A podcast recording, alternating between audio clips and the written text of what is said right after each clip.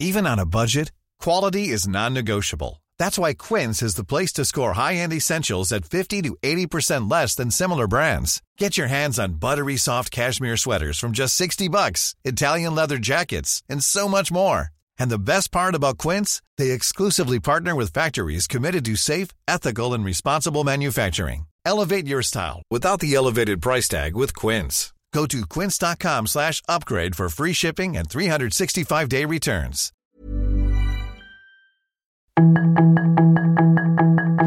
Tarde a tarde, lo que necesitas saber de forma ligera con un tono accesible. Solórzano, el referente informativo.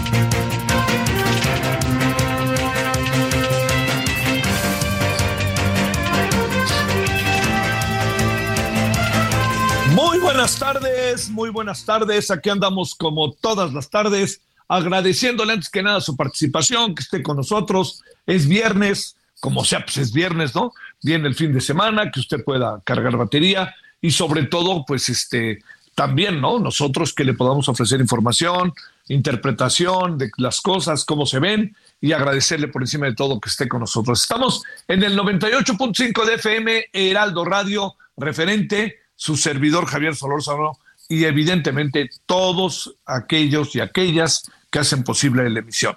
Le deseo buen fin de semana. Acuérdense que es un mes con menos días, este, 28 eh, días, o sea, quiere decir que de este lunes, de este martes en 8, eh, se termina el mes y entraremos ya al mes de marzo. Y recuerden también que con todos los calores todavía andamos por la primavera. Ayer nos decía, por cierto, eh, el, este, el personal de la, del servicio del servicio este, meteorológico nacional, perdón, que las cosas estaban eh, muy, eh, hasta cierto punto muy eh, en la lógica, ¿no? Nos parece a nosotros a lo mejor un fuerte, dicen, no necesariamente esto tiene que ver con cambio climático sin perder de vista que existe todo lo que tiene que ver con este, el cambio climático en muchas cosas, pero en estas, en lo que estamos viviendo ahora, no tanto porque estamos ante algo que es sumamente importante, que es una situación como la que se vive año con año. Se va yendo el invierno, en la medida que se va yendo el invierno, sobre todo en la zona sur, este, empieza a, tener más, este, empieza a ser más calor, eh, vienen ondas de calor y estas ondas de calor van creciendo, este, el calorón que le llamábamos anoche en referente a la noche en la televisión, entonces va creciendo el calor y además de que va creciendo el calor hay otra variable que es que no se ve el invierno, entonces amanece muy frío. Entonces es una transición propia de, estoy repitiendo lo que me dijeron, ni me, ni me precio ni tantito de ser el más, lo más mínimo este, especialista en la materia. Entonces, algo así, como le he dicho, nos contaba la, la, el personal ayer, como siempre muy amable, muy preciso, muy científico, muy, muy en lo suyo del Servicio Meteorológico Nacional. Bueno, eh, mire, hay, hay, hay cosas que han pasado hoy que son importantes, déjeme adelantar algunas de ellas. Por ejemplo, una muy importante es el hecho de que eh, el caso Genaro García Luna, eh, hoy, hoy que vi que se hacía un, qué tanto se le ha dedicado al caso Laida Sansores, qué tanto se le ha dedicado al caso Genaro García Luna, eh, partiendo de que también hay algo que hay que entender. El caso Laida Sansores y los videos es una exclusiva de un medio y por lo tanto el medio lo que quiere es exprimir al máximo lo que es su exclusiva. Entonces, informar, hacer valer la nota escuchar muchas voces. Entonces, por eso, así le diría, eh, eso, es, eh, eso es así como cualquiera lo haría, ¿no? Digamos, en el caso de nosotros, si, si nosotros tenemos algún tipo de exclusiva, pues tratamos de exprimirla al máximo, a pesar de que haya otros asuntos de manera paralela que sin duda también se consideran importantes, pero este, hoy se vio que no era tan cierto que se le había dedicado más tiempo a Laida Sansores con todo y que era una exclusiva, sino se vio también a través de la empresa que lo hizo que había mucha, mucha información respecto al caso Genaro García Luna. Y la otra es, si la empresa eventualmente decide darle mucho más información a un tema que a otro, es un criterio que tiene la empresa que podríamos poner en la crítica, etcétera, pero este es el asunto de las estrategias informativas y de la libertad de expresión, ¿no? Cada quien agarra las cosas como le parece. No hace ni más ni menos a la empresa, ¿eh? no hace ni más ni menos nada. Yo le insisto, si se tiene un exclusivo, ¿usted qué haría? Imagínese que usted logra descubrir tal cosa, lo pongo en para que se ponga en el papel de nosotros. No, no, pues hay que seguir hablando de Genaro García Luna. Y si con Genaro García Luna yo informo diariamente, tengo un reportero, hablo, pero yo quiero exprimir lo que yo hice, ¿no? Y eso creo que es, ahora sí que la, la, la ahora sí que la, información es de quien la trabaja, ¿no? Así de fácil. Y la libertad de expresión es de quien la trabaja.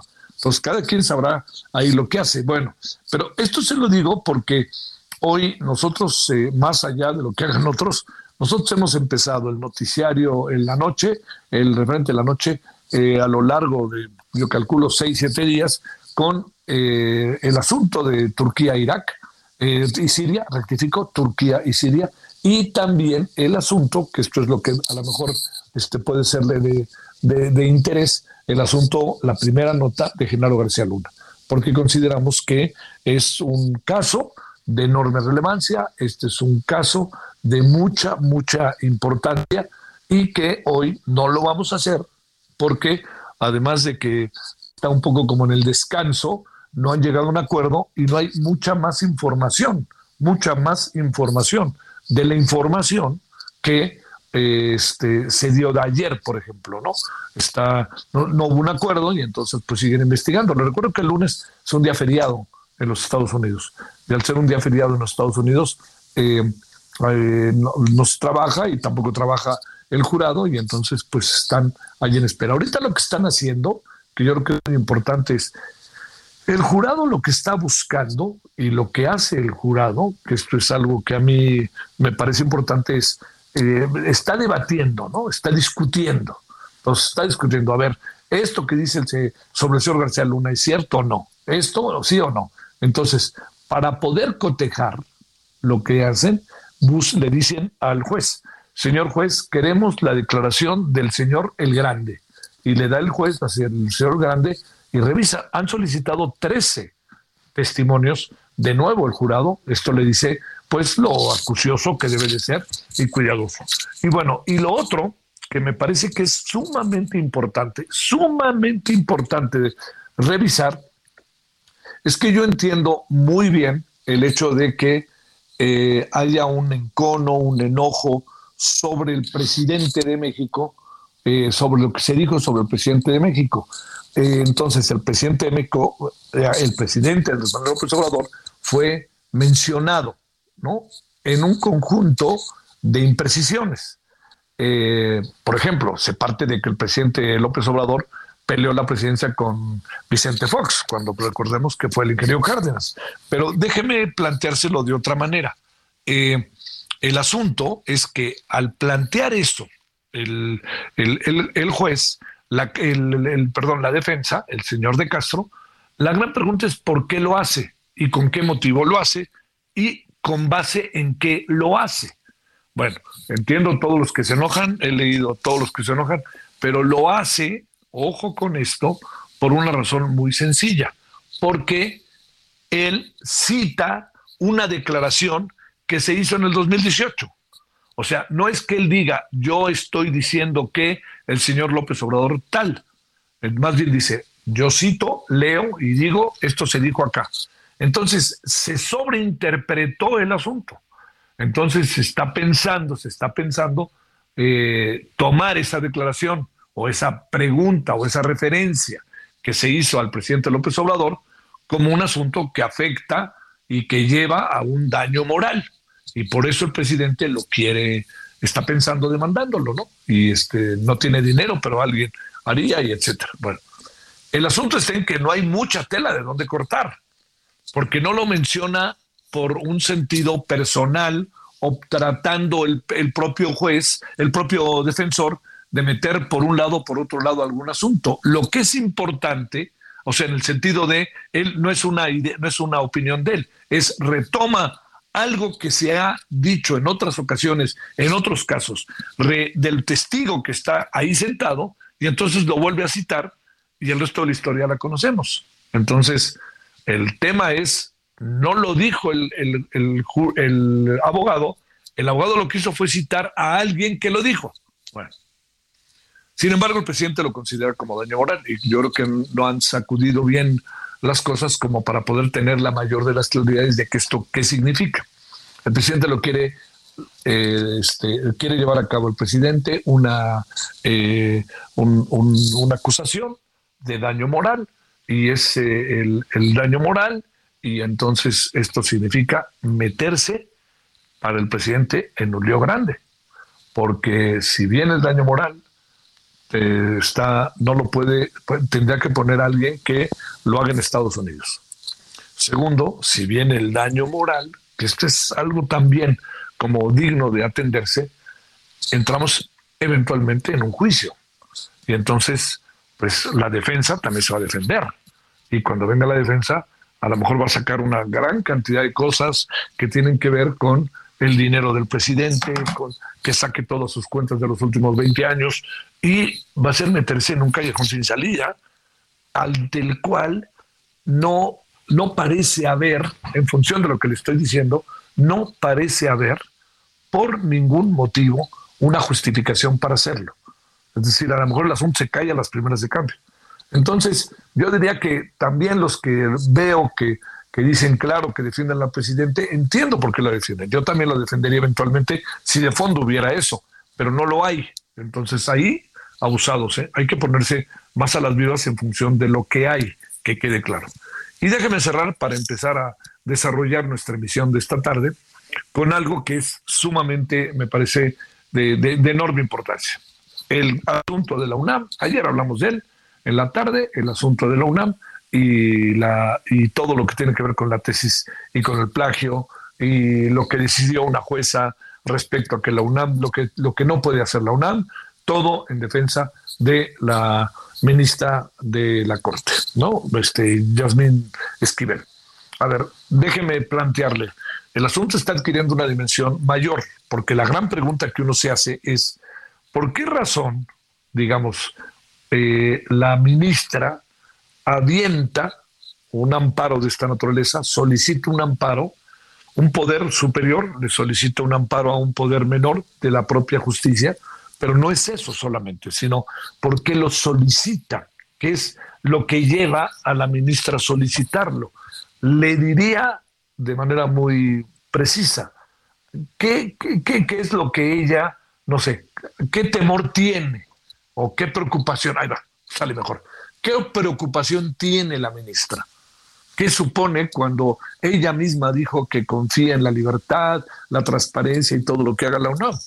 Y además, el comité de ética está obligado, en función de su función, a lanzar, a plantear, a revisar a detalle las cosas para poder tomar una determinación. Entonces, le voy a decir qué pasa. No se puede decir nada porque ¿cuál es la instancia que lo va a decidir? Cuando se acaba el amparo. El amparo va a ser así me quedo. Y sobre todo, el amparo empieza a ver las cosas de manera un poquito inquietantes, porque vienen, vienen decisiones importantes y eh, el, que, el hecho de que ella tomara una licencia o no estuviera como parte de la Corte, pues hace que el proceso de la votación interno en la Corte pueda tener variantes. Y ella está muy clara, está muy claro que fue este, una propuesta del presidente y que era la propuesta eventualmente para ser presidenta de la Corte, ¿no? Entonces, como ve, se juntan una cantidad, cantidad de asuntos al mismo tiempo que se convierten en profundamente delicados respecto a este caso. Hoy la UNAM contestó, me parece que la UNAM cometió un error al no, de, no ver venir lo que podía ser la posibilidad del amparo, pero lo que sí me parece muy importante que se dejó venir, y esto creo que, este, que es eh, importante, ya sobre los hechos consumados, hoy ha declarado eh, a través de un comunicado con toda claridad que el asunto es eh, respecto a este caso, la universidad respeta la ley y respeta la decisión del juez, de la justicia, pero mm, se, se, inconforma y además dice que estará siempre por la libertad de expresión, etcétera, etcétera. Entonces, bueno, todo esto que, que le estoy contando es en lo que estamos ahorita, es en lo que estamos ahorita, y yo le diría, este, no sé qué pueda suceder, no sé, no sé por dónde puedan acabar las cosas de este tema. Da la impresión de que entramos en el, en el proceso del alargamiento, que es lo que algunos quieren, sobre todo los que están incómodos o los que les preocupa lo que hicieron. Esa es la impresión que tengo. Bueno, esto es parte de lo que tenemos con otros dos asuntos que estaremos abordando. Uno que me parece muy bien, que la que este que le, ha, le, han solicitado al Senado que nombre al este, a los consejeros del Instituto Nacional de Acceso a la Información y la Transparencia, esa es una, y la otra que este, pues ya se formó la comisión que va a definir quiénes serán los consejeros que sustituirán a los consejeros que dejan de serlo en el Instituto Nacional Electoral. Entonces, hay, hay, hay de estos asuntos que están ahí puestísimos y que creo que no hay de otra que darle vueltas y revisarlos y verlo y verlo. Los dos institutos, ojalá uno está como muy cargado a la posibilidad de la decisión, el otro, pues el Senado tendrá que definir, pero como sea, este, el INAI se mueve, que esto es muy importante, y vamos a ver el máscara contra cabellera que se va con el INE al que quieran hacer imagen y semejanza del Palacio Nacional. Bueno, ahora son las 17 con 16, casi 17, 17 en hora del centro. Le agradezco que esté con nosotros. Es viernes. Espero que este viernes 17 de febrero la pase bien. Como usted lo sabe, particularmente en la Ciudad de México, el tránsito tiende a ser al límite, como ya casi es todos los días, pero en viernes tiende esto a incrementarse de una manera marcadísima. Bueno, gracias que nos acompañan, ¿no? Buenas tardes. Por cierto, le esperamos, no se lo olvide, a las 21 horas en Hora del Centro, en Heraldo Televisión, en lo que corresponde al referente de la noche. Bueno, eh, gracias que nos acompaña y vamos a empezar con los asuntos. Vamos a seguir con los asuntos que traemos este día. Solórzano, el referente informativo.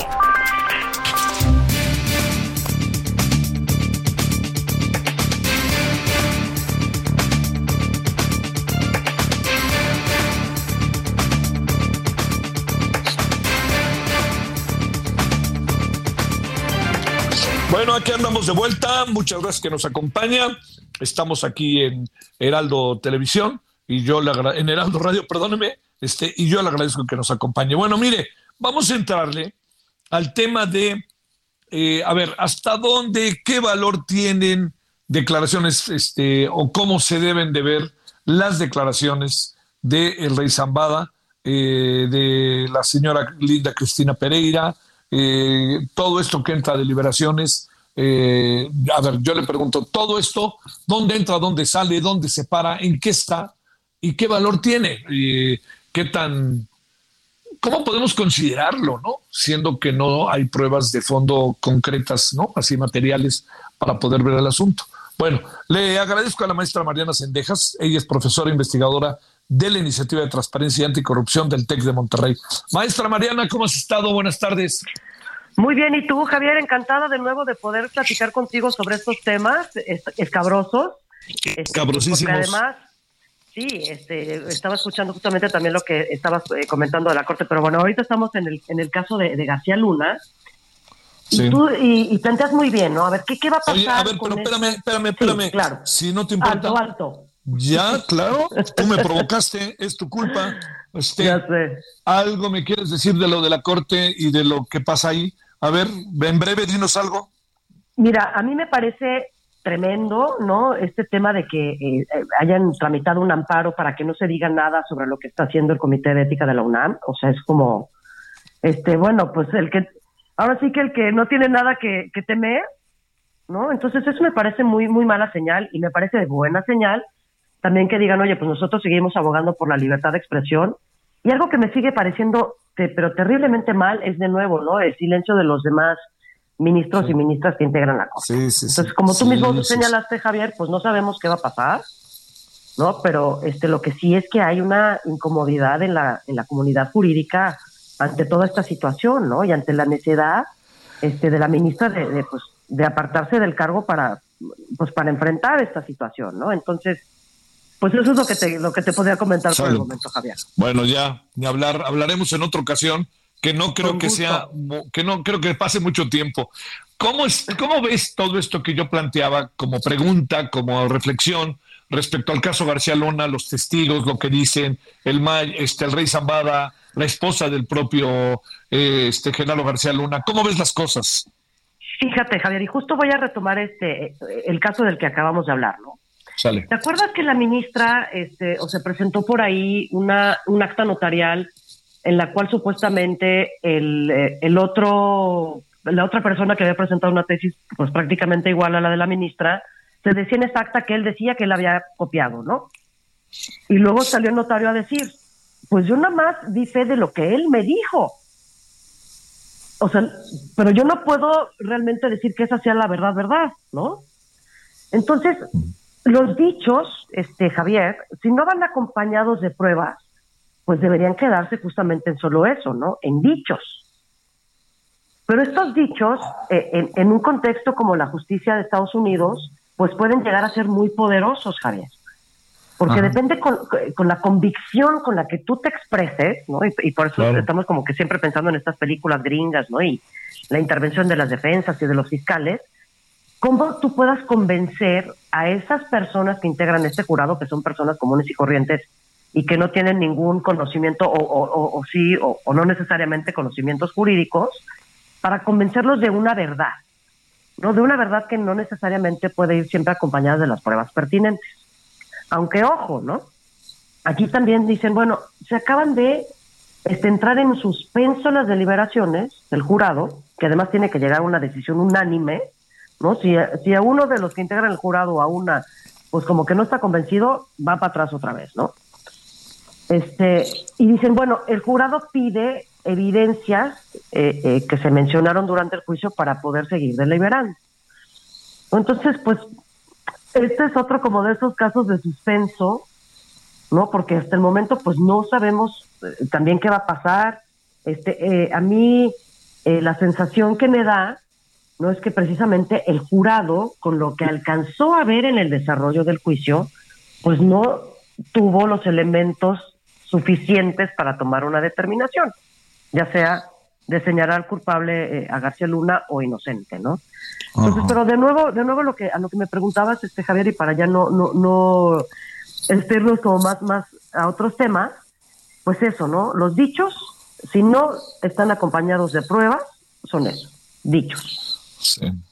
Oye, pero eso se aplicará al caso. Pues fíjate, ahora justo también yo me lo estoy preguntando, ¿no?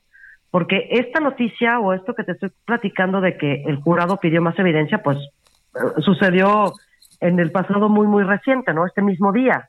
Entonces, pues se ve que el jurado está preocupado, ¿no? Justamente para tomar una decisión más allá de los dichos, ¿no? Que esté sustentada en la evidencia este, que ha aportado tanto la fiscalía como la defensa de, de García Luna en este caso. Sí, sí, sí, claro. Oye, ah, eh, eh, va, va pintándose para cerrar eh, la posibilidad de que tengamos en los próximos días un resultado, ¿no? Y eh, ¿qué supones que bajo qué base se podrá dar?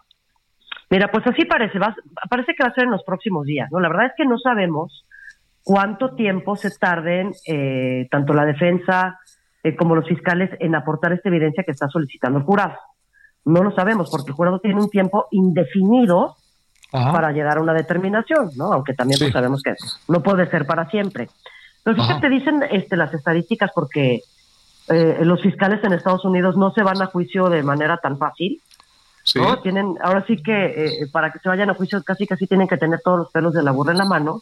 Y hay una Ajá. estadística que dice que solo el 1% de personas que se enfrentan a la justicia federal de Estados Unidos este, eh, salen declarados inocentes, ¿no? Entonces, pues si le hacemos caso a la estadística, García Luna tiene un 1% de posibilidades de ser declarado inocente, ¿no? Entonces, todo pareciera Vale. ser que será declarado culpable, Javier. Te mando un gran saludo, maestro, y muchas gracias. Estoy a tus órdenes, como siempre. Un saludo a ti y a tu auditorio. Gracias. Pausa. El referente informativo regresa luego de una pausa.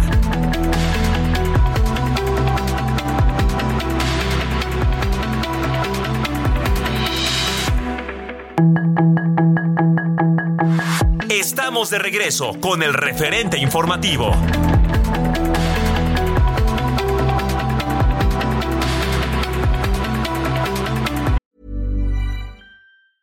Hey, it's Ryan Reynolds, and I'm here with Keith, co star of my upcoming film, If, only in theaters, May 17th. Do you want to tell people the big news?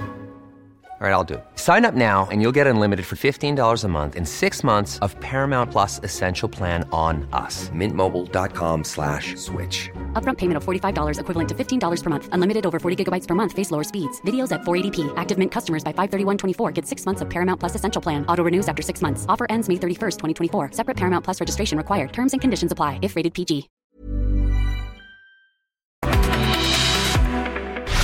En el referente informativo le presentamos información relevante. El embajador de México en Polonia, Juan Sandoval Mendiolea, inauguró la exposición Pluma y Plomo del artista mexicano Emiliano Gironella Parra en el Instituto Cervantes de Varsovia. Con este acto, la Embajada de México dio inicio a los eventos de conmemoración del 95 aniversario de las relaciones diplomáticas entre México y Polonia. La exposición Pluma y Plomo consiste en 30 obras de arte de Emiliano Gironella, quien recrea el histórico encuentro entre el emperador Moctezuma y el capitán español Hernán Cortés hace 504 años. Reforzaron la seguridad en Sonora. Hay más de 13.000 elementos vigilando la entidad. López Obrador tendrá una llamada con Elon Musk para definir el futuro de Tesla en México. Hacienda aumenta estímulos fiscales a la gasolina tras dos semanas a la baja. Suma actividad económica dos meses consecutivos a la alza en enero. Ucrania y Rusia intercambiaron 202 prisioneros de guerra.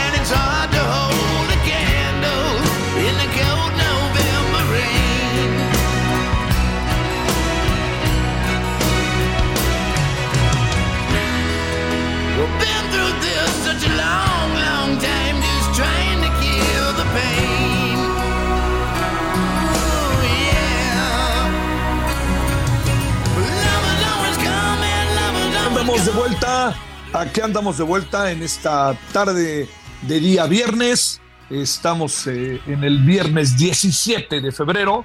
Y bueno, pues hay este algo de lo que escuchamos esta tarde. Es eh, un eh, eh, le debo decir que es este los pues, más ni menos, ¿no? Pues usted los conoce, mucha gente los ubica, los conoce, ¿no? Guns N' Roses. Eh, November Rain, lluvia de noviembre. Eh, bueno, November Rain, esto que está escuchando usted, eh, rompió récord de visualización en YouTube. ¿eh? Alcanzó 2 mil millones de reproducciones, convirtiéndose en el primer video musical de rock publicado en 90 años en conseguirlo. Ándele, ahí están los Guns N' Roses, que no digan, como decía Ernesto Cedillo, pistolas y rosas. Bueno, es toda una anécdota cuando platicábamos una vez con él en, su, en, la campaña. Le dije, oiga, ¿y sus hijos qué escuchan?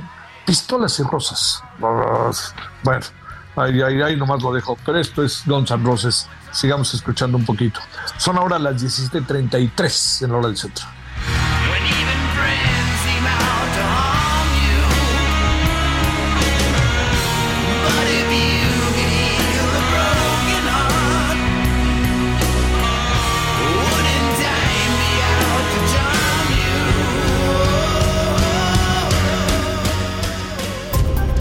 Solórzano, el referente informativo.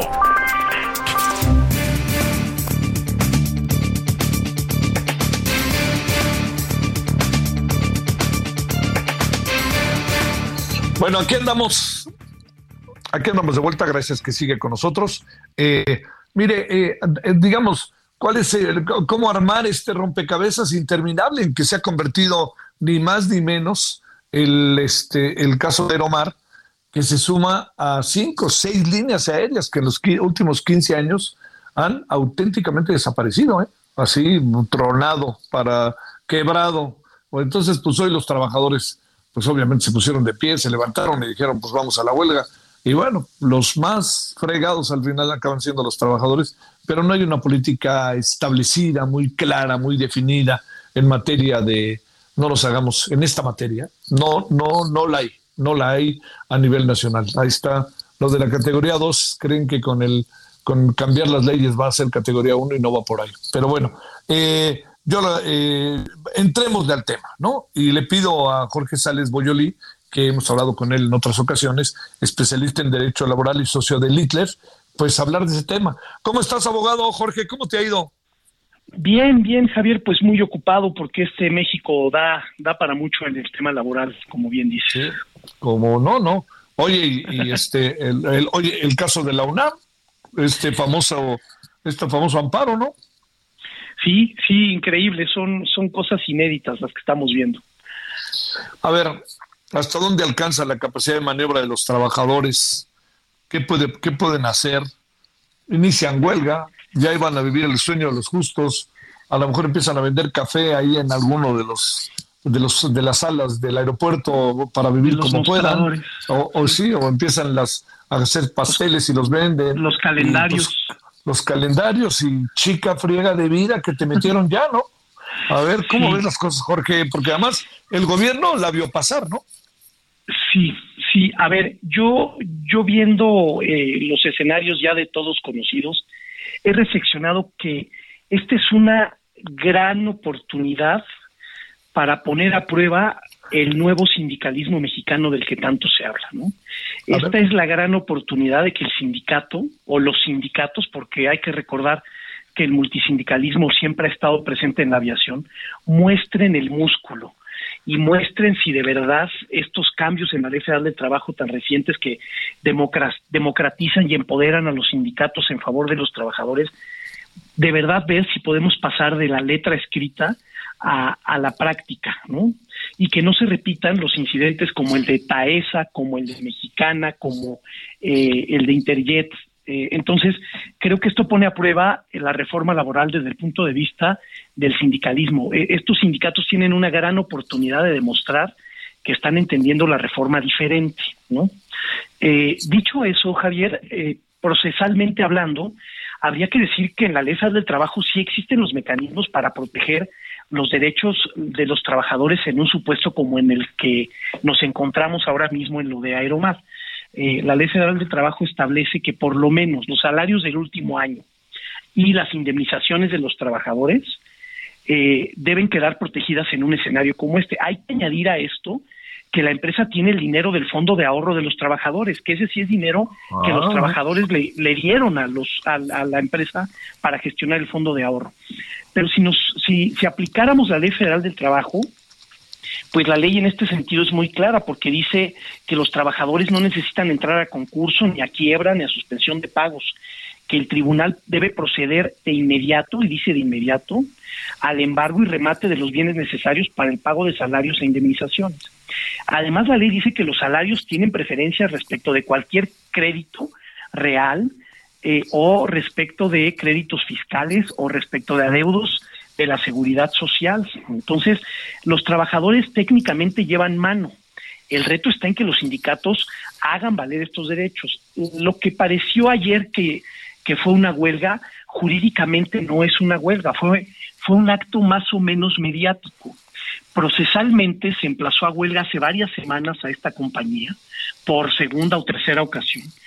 Y el emplazamiento a huelga jurídicamente tiene el efecto de que el patrón, una vez que se le notifica que hay una huelga iniciada, no estallada, sino iniciada, el patrón se convierte en el depositario de los bienes. Puede seguirlos usando y explotando, pero no los puede vender, sustraer o transferir. Si lo hace, comete un delito el empleador. Ajá. Ahora, ese, ese es el primer evento de un procedimiento de huelga, avisar que, que el sindicato quiere ir a la huelga. Pero el, el acto central de este procedimiento que se llama huelga es el estallamiento de la huelga. Eh, en el proceso que se estableció aquí, la fecha de huelga era para dentro de varias semanas, la fecha de estallamiento.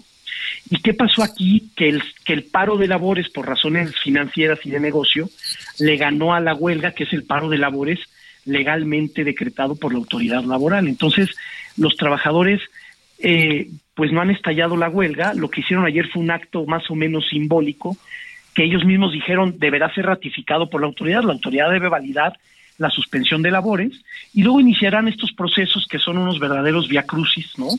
Con la suspensión de labores que hoy ya es irrelevante, ya la suspensión de labores ya existe de facto. Lo, lo que sería importante es que el sindicato garantice que los activos que haya, muchos o pocos, incluyendo los slots, este, Sí. se embarguen, se congelen y que eso garantice por lo menos que les devuelvan su fondo de ahorro, paguen sus indemnizaciones y los salarios. El sindicato o los sindicatos tienen que ponerse las pilas, como se dice coloquialmente, Javier. Oye, este, el gobierno, ¿qué tendría que hacer? O sea, digamos, y también hay otra cosa. Eh, había evidencias, eh, incluso, yo te diría, hace una semana se pensaba que lo que pasó hace pocos días iba a pasar hace dos semanas, etcétera. ¿Hasta dónde llega la capacidad de maniobra del presidente? Mira, eh, es bastante amplia. Eh, primero, desde el punto de vista jurídico existe una figura interesante eh, que se conoce coloquialmente como la requisa, que es la facultad que tiene el gobierno de intervenir la operación de algunos sectores, los famosos sectores estratégicos que están en la Constitución, ¿no? Eh, o prioritarios. Y la aviación es uno de ellos. Ya Vicente Fox eh, hizo algo así cuando hubo una huelga o se intentó una huelga en Aeroméxico y se intervino y, lo, y la operó el ejército para que para aquellos que les gusta que el ejército esté en todo, ¿verdad? Eh, entonces, ahí hay, hay, ahí hay margen de maniobra jurídico porque está regulada la, la figura esta de la requisa en sectores estratégicos o prioritarios. Segundo, la Secretaría del Trabajo tiene eh, cierta capacidad eh, de echar a andar los mecanismos administrativos y jurídicos para que se imparta justicia pronta y expedita, ¿no? Esta, esta huelga eh, se tramitó todavía ante las juntas federales de conciliación y arbitraje que dependen de la Secretaría del Trabajo. Y sí es cierto, es- esta era la crónica de una huelga anunciada, por, por parafrasear al Nobel colombiano, pero, eh, pero además, a lo largo de los últimos dos o tres años, ya había eh, ya habían existido varios emplazamientos a huelga que se terminaban conjurando. Eh, así que, pues yo creo que aquí eh, la autoridad tendría margen de maniobra jurídico para acelerar esto y que y que no y que no se replicara el caso de Mexicana que tanto critica la misma autoridad, ¿no? Que se gestionó mal. Bueno, aquí está una oportunidad, ¿no? Eh, para muestra para muestra un botón, dirían, ¿no? Oye, a ver, este, eh, digamos, eh, eh, aquí pa- parecía, digamos, los dueños, todo indica que otra vez se pelaron, ¿no? Como en el caso de Mexicana. Y me pregunto, ¿no, hay algún elemento que la autoridad eh, judicial mexicana los llame este, y lo, lo, lo pueda traer, puede inmediatamente hacer una, este, ficharlo o, o a sabiendas, abogado, de lo que estaba pasando y que supongo lo tenía en su radar o en su agenda el gobierno. Yo, yo creo que el gobierno este, podrá, podrá tener muchas oportunidades, como todas las personas físicas y morales, pero no es ingenuo. Eh, jurídicamente, los accionistas de esta sociedad Transportes Aeromar, que es quien fue el patrón, la persona moral, los Sí. accionistas tienen responsabilidades, ¿no? Eh, y caer en, caer en insolvencia no, no es un delito. Lo que sí puede ser un delito es que eh, hagas insolvente una compañía eh, para, para perjudicar a los acreedores, recordando que el principal acreedor son los trabajadores. Existe la figura de fraude en perjuicio de acreedores, es un delito. Además de una acción civil que se tiene, eh, tendrían que responder ahí sí los socios. Entonces, por supuesto que una fiscalía podría, a partir de una denuncia, eh, perseguir este delito y traer a los socios, ¿verdad?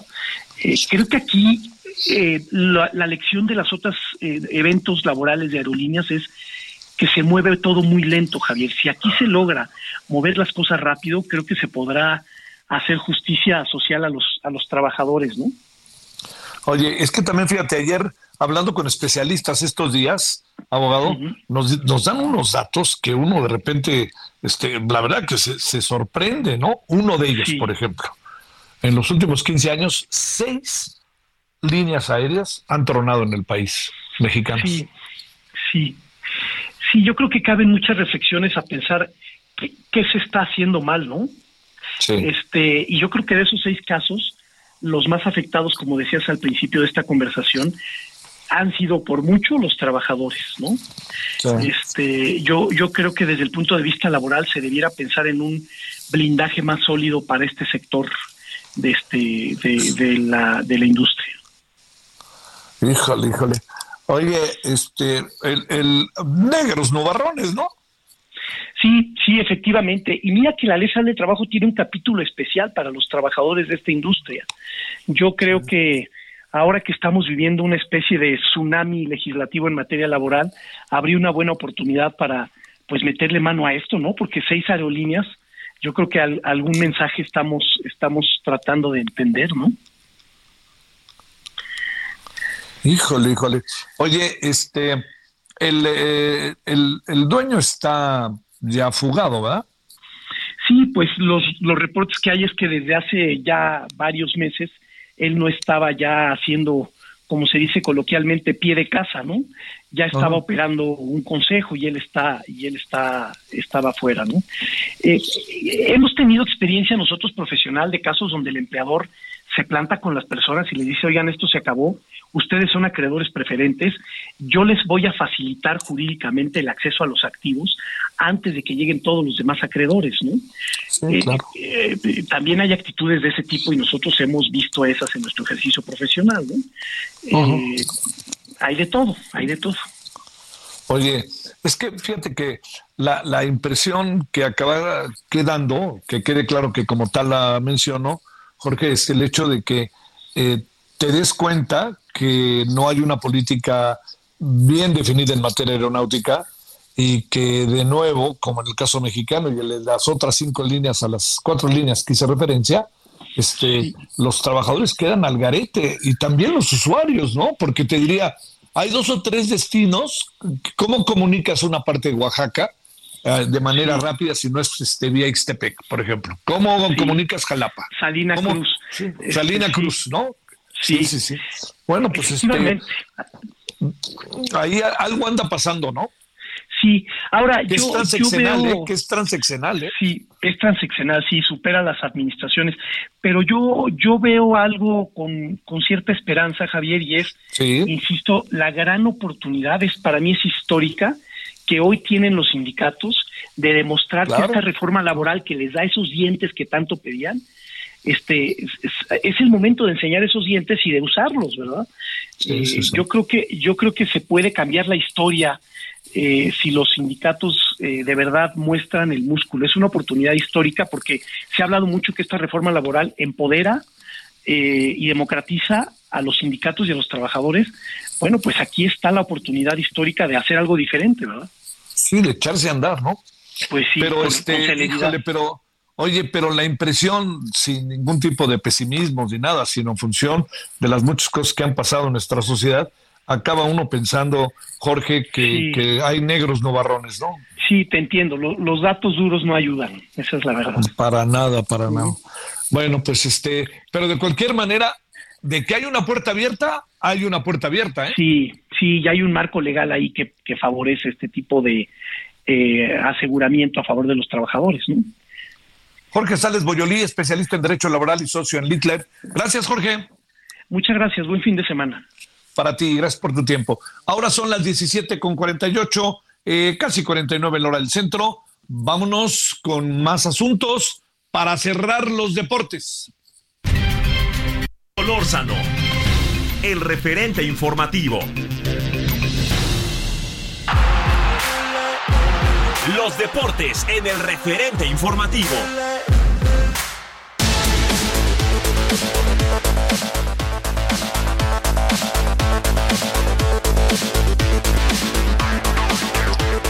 Estamos aquí con, como todos los viernes y los lunes, con Edgar Valero. Querido Edgar, con enorme gusto te saludo. ¿Cómo va tu fin de semana deportivo? Mi querido Javier, ¿cómo estás? También te saludo con muchísimo gusto, te mando un gran abrazo. Pues eh, digamos que, que bien, interesante. Eh, Sabes que eh, a veces hablamos muy poco de algunos equipos, Javier, del fútbol mexicano, pero yo creo que esta semana vale la pena hablar tanto del equipo de Bravos de Juárez como de Mazatlán, que, que la verdad eh, han estado jugando bien, con todo y que Mazatlán volvió a perder ayer ahora con el campeón del fútbol mexicano, con el Pachuca. Sí. Oye, y con dos goles de lateral derecho. Sí, dos golazos de Kevin Álvarez, que se vio impresionante este muchacho. Eh, qué bien le pega la pelota. Eh, pero, oye, pero también el golazo que le hace Montaño a Ustari, ¿no? Sí, sí, Ese no sí, se le sí, va a sí. olvidar en muchos meses. No, no, porque además, pues, además no se, lo- no se olvidan esos goles porque se repiten 20 veces, ¿no? Exactamente. Eh, mira, me, me dio mucho gusto también, ¿sabes qué? Veo como tanquecito muy recuperado a Marco Fabián, pero pero qué bien le sigue pegando a la pelota. Sí, y sí, y sí. vamos, y Mazatlán, fíjate, es una plaza eh, futbolera por naturaleza. El estado de, de Sinaloa, Javier, ha dado eh, futbolistas muy importantes. Digo, yo creo que el más representativo de todos quizás sea eh, Jared Borghetti, ¿no? Claro, claro, pero tienes razón, muchos otros. La zona del Pacífico, aunque no tenga equipos, no tenía equipos de primera división, pues ahí había futbolistas que iban saliendo, y imagínate, si estos salieron, como siempre, ¿no? Pensemos en los que no salieron y que eran muy buenos, ¿no? Así es. Eh, y te decía yo el tema de Mazatlán, Mazatlán que ahora es dirigida por, por Rubén Omar Romano, eh, que después de varios eh, intentos de regresar, finalmente consigue que lo contraten. Eh, sabemos perfectamente, Javier, que nunca volvió a ser el mismo Rubén Omar Romano desde aquel terrible capítulo de su vida cuando era director técnico de Cruz Azul y que lo secuestraron. sí, sí, sí, sí, sí. Sí, pero, sí, sí. pero es un reencuentro interesante, ¿no? Porque eh, me imagino que, que lo conoces.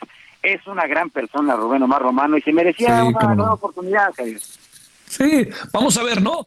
Vamos a ver. Este, yo sí creo que está jugando mucho mejor este hoy Mazatlán que lo que estaba jugando y veremos. Oye, ¿a poco Hugo Sánchez va a ser el entrenador de Cruz Azul? Me han dicho que Ferretti, me han dicho que no sé qué. ¿Va a ser Hugo Sánchez? Pues mira, eh, iba a la, en la delantera y te digo de muy buena fuente que yo no sé cómo le fue al Tuca, si tuvo una nueva reunión, pero Hugo Sánchez ya lleva tres reuniones con la directiva de Cruz Azul, con Víctor Velázquez y con el Conejo Pérez. Eh, y eso significa algo, que independientemente de que el martes próximo conozcamos quién fue el elegido, pues que Hugo eh, seguramente dejó puesta sobre la mesa eh, una serie de cuestiones interesantes que, el, que ha forzado a una tercera reunión. Dos eh, fueron eh, entre martes y miércoles y ahora esta última eh, que se llevaría se, se llevó aparentemente a cabo ayer por la noche. Sí, este, pero ves que eso camina, ¿no? ¿O es tu impresión? Eh, es mi impresión. Yo, yo creo que a Cruz Azul hoy, más que un director técnico que es un gran estratega, le hace falta alguien del perfil de Hugo Sánchez, Javier, con eh, ese estilo para motivar y para levantar el ánimo. Eh, hoy va a jugar Cruz Azul, por cierto, ¿no? Con Joaquín Moreno visitando a Puebla. Sí. Va, eh, va a estar por ahí Joel Wiki. O sea, sí son de sangre azul esos, pero pero no creo que, que se vayan a que se vaya a quedar, por supuesto, Joaquín Moreno de, de técnico definitivo. Pero muchos eh, los invitados y en la fiesta, pues ya nada más quedan el Tuca, Mohamed y Hugo Sánchez. Sale. Oye, para cerrar, ¿qué más tenemos, mi querísimo Edgar? Bueno, pues el partido del fin de semana por las circunstancias, o los partidos del fin de semana por las circunstancias, eh, mañana por la noche Pumas contra Chivas, Chivas que Sí. finalmente ganó en casa, Pumas que necesita la victoria, pero que ha estado jugando bien, Javier, hay que hacerle justicia, es un proyecto nuevo el de Rafa Puente, y también eh, pues Tijuana con eh, Miguel Herrera que visita a la América el próximo domingo a las 7 de la noche. Sí. Oye, este, y bueno, ya ahora este, también está el básquetbol, ¿no? El domingo, juego de estrellas y esas cosas, ¿no? Eh, sí, eh, fíjate que, que ha robado cámara sustancialmente el hecho de que la semana pasada LeBron James se haya convertido en el máximo anotador de la historia, como que eh, eso también, mi querido Javier, eh, a veces es bueno, pero pues no tan bueno para la liga porque una sola estrella se roba toda la fiesta. Sí, claro, claro que sí. Bueno, te mando saludos y hasta la noche, querido Edgar. Eh, hasta la noche, mi querido Javier, un abrazote, gracias, buenas tardes. Gracias a ti. Bueno, oiga, pues ya nos vamos. Eh, a las 21 horas en hora del centro le esperamos en Heraldo Televisión con el referente de la noche. Hay diversos temas. Eh, ya le decía que el caso García Luna no nos vamos a detener tanto el día de hoy por las razones que tiene que ver con que no hubo mucha sustancia. Hay que esperar hasta el martes porque viene un fin de semana largo allá en Estados Unidos. Y también pues estaremos con el tema del INE, que ya está en los, el equipo de los consejeros para, este, la comisión para definir a los consejeros, pues que sí tiene ahí una mano morenista marcada a imagen y semejanza del presidente. Bueno, ¿qué le parece si nos vemos a las 21 horas en hora del centro ya para cerrar el viernes? Pásela bien ahí tarde, adiós. Hasta aquí Solórzano, el referente informativo.